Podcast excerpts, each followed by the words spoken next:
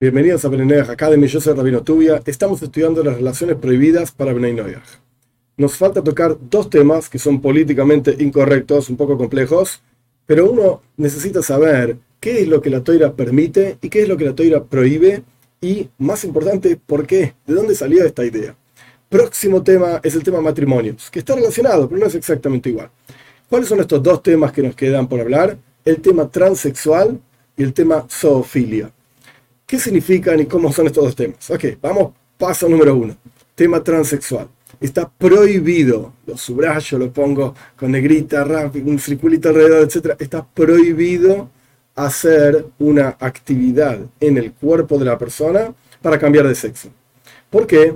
Básicamente por dos razones. Punto número uno, una persona está haciendo una operación en su cuerpo que es totalmente innecesaria, está poniendo su cuerpo en peligro sin necesidad. Cuando se trata de una operación que los médicos determinan que esto es importante para salvar la vida de la persona, para continuar con la vida de la persona, etc., esta operación entonces la hacemos. Pero si es algo totalmente innecesario, simplemente porque la persona tiene ganas de, qué sé yo, que mi nariz es muy grande, la quiero más chica, esto no. Pero Dios libre y guarde si una persona pasó por un accidente y necesita una operación, o pasó por un accidente y necesita, por ejemplo, se quemó el rostro, qué sé yo, entonces sí hacemos una operación de plástica pero esto es lo que quiero que quede claro. Toda cuestión totalmente innecesaria para la salud real de la persona, y no estamos hablando de salud mental, estamos hablando de salud real, del corazón, del intestino, qué sé yo qué cosa, esto por supuesto que hay que hacerlo con la supervisión médica necesaria, etcétera, etcétera. Pero en este caso, de cambiar de sexo, es una operación totalmente innecesaria, la persona está poniendo en peligro su vida sin necesidad. Por eso está prohibido. Y la segunda razón es porque en realidad esto es algo que lleva a la promiscuidad. No es que la persona está haciendo esta operación porque necesita, no, este es simplemente porque le gusta esto y le gusta lo otro, y entonces vamos a hacer fiestas, etcétera, etcétera. El que entiende bien, el que no entiende, evidentemente no era para, para su momento este, el tema. Esta es la razón por la cual está prohibida hacer esa operación. Ahora bien, incluso si la persona ya hizo la operación, alágicamente, o sea, legalmente para el judaísmo, y esto por supuesto se aplica a judíos y a no judíos, no cambia la condición sexual de la persona. El hombre sigue siendo un hombre, a pesar de que se hizo una operación ahí abajo y ahora tiene un hueco en lugar de tener.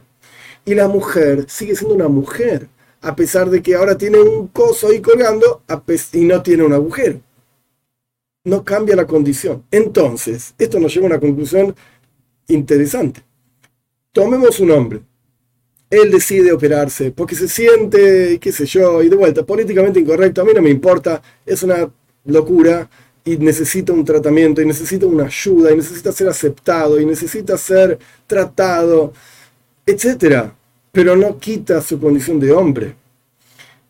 El hombre este se opera y ahora parece una mujer tiene pechos y tiene ahí un agujero en lugar de tener un coso colgando y se consigue un novio. Cuando se consigue un novio, he aquí, la relación entre ellos es una relación entre hombres para la perspectiva de la Torá. Y está prohibido, bajo pena de muerte. Que no se aplica la pena de muerte por condiciones, etcétera, etcétera. No importa. Pero el punto es que la gravedad de la cuestión es que es una cuestión de pena de muerte. Son dos hombres teniendo relaciones. Ahora bien, si el hombre, digamos que parece hombre, tiene relaciones con este hombre que parece mujer, por atrás es una relación de pena de muerte, etcétera, como si fuesen dos hombres.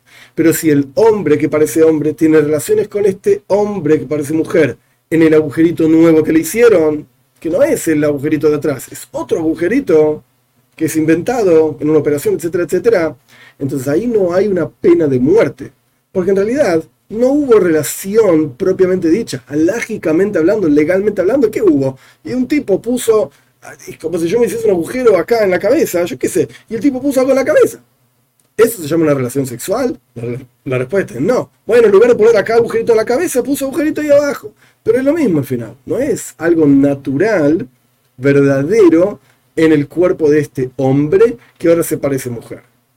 Entonces no hay pena de muerte pero igualmente como dijimos antes, había dos razones por las cuales no hacer esta operación. Una era porque la persona está poniendo en peligro su vida y la otra era porque esto lleva a la promiscuidad, lleva a las relaciones totalmente, etcétera, fuera de la construcción de la sociedad.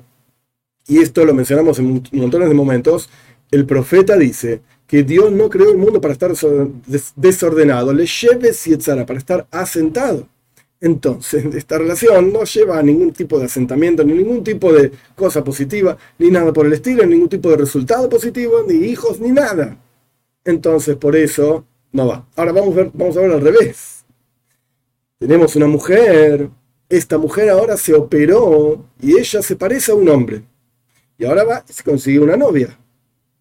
Entonces, ahora tenemos esta mujer que tiene algo ahí colgando, que en realidad no es un miembro masculino, es algo ahí colgando. Ella introdujo esta cosa en una mujer de verdad, en el agujerito de la mujer de verdad, por así decir. Eso tampoco se llama una relación, no existe. ¿Por qué? La definición de una relación en la Torah, para nuestros sabios, para la Torah, para Dios, etcétera, etcétera, es, como dice al comienzo del relato de la creación, Vedobak Beishtoy que el hombre se va a unir a su mujer en el lugar en donde se unen y tiene un resultado, se hacen una carne. ¿Cómo se hace una carne? En un hijo o una hija, es lo mismo. Puede ser que salga un hijo, puede ser que no salga, puede ser que quede embarazada o no, no importa, es otra cuestión, pero es una unión que puede llevar a un resultado. En este caso, tenemos una mujer que ahora parece hombre, y no sé si sale algo por ahí o no, y no me interesa, hay que preguntar a un médico, y se unió con una mujer que no es una unión, porque esta cosa no es realmente un miembro de ella. Entonces eso no, se llama Vedobak Beishtoy, se unió a su mujer, no hay nada ahí. No hay nada ahí. Ahora, de vuelta, esta mujer que parece hombre tuvo relaciones con esta mujer que es mujer realmente, eso no se llama relación. Entonces no recibe pena de muerte. Pero aún así, como dijimos anteriormente, ya lo repetí, y con esto terminamos, eso lleva a promiscuidad, lleva a relaciones totalmente que no corresponden. Por último, el segundo asunto, tampoco políticamente correcto, es zoofilia. Zoofilia significa que está prohibido bajo pena de muerte, que ya no se aplica, etcétera, pero no importa. Está prohibido bajo pena de muerte tener relaciones con animales. Tanto que un hombre tenga una relación con un animal, o que una mujer lleve un animal para tener relaciones con ella. Esto está totalmente prohibido por la toira, en realidad tanto para judíos como para no judíos, pero acá estamos hablando de las clases, de los asuntos para Bnei y con esto cerramos básicamente el tema de las relaciones prohibidas para Bnei para pasar Dios mediante al próximo tema, que es el tema matrimonio.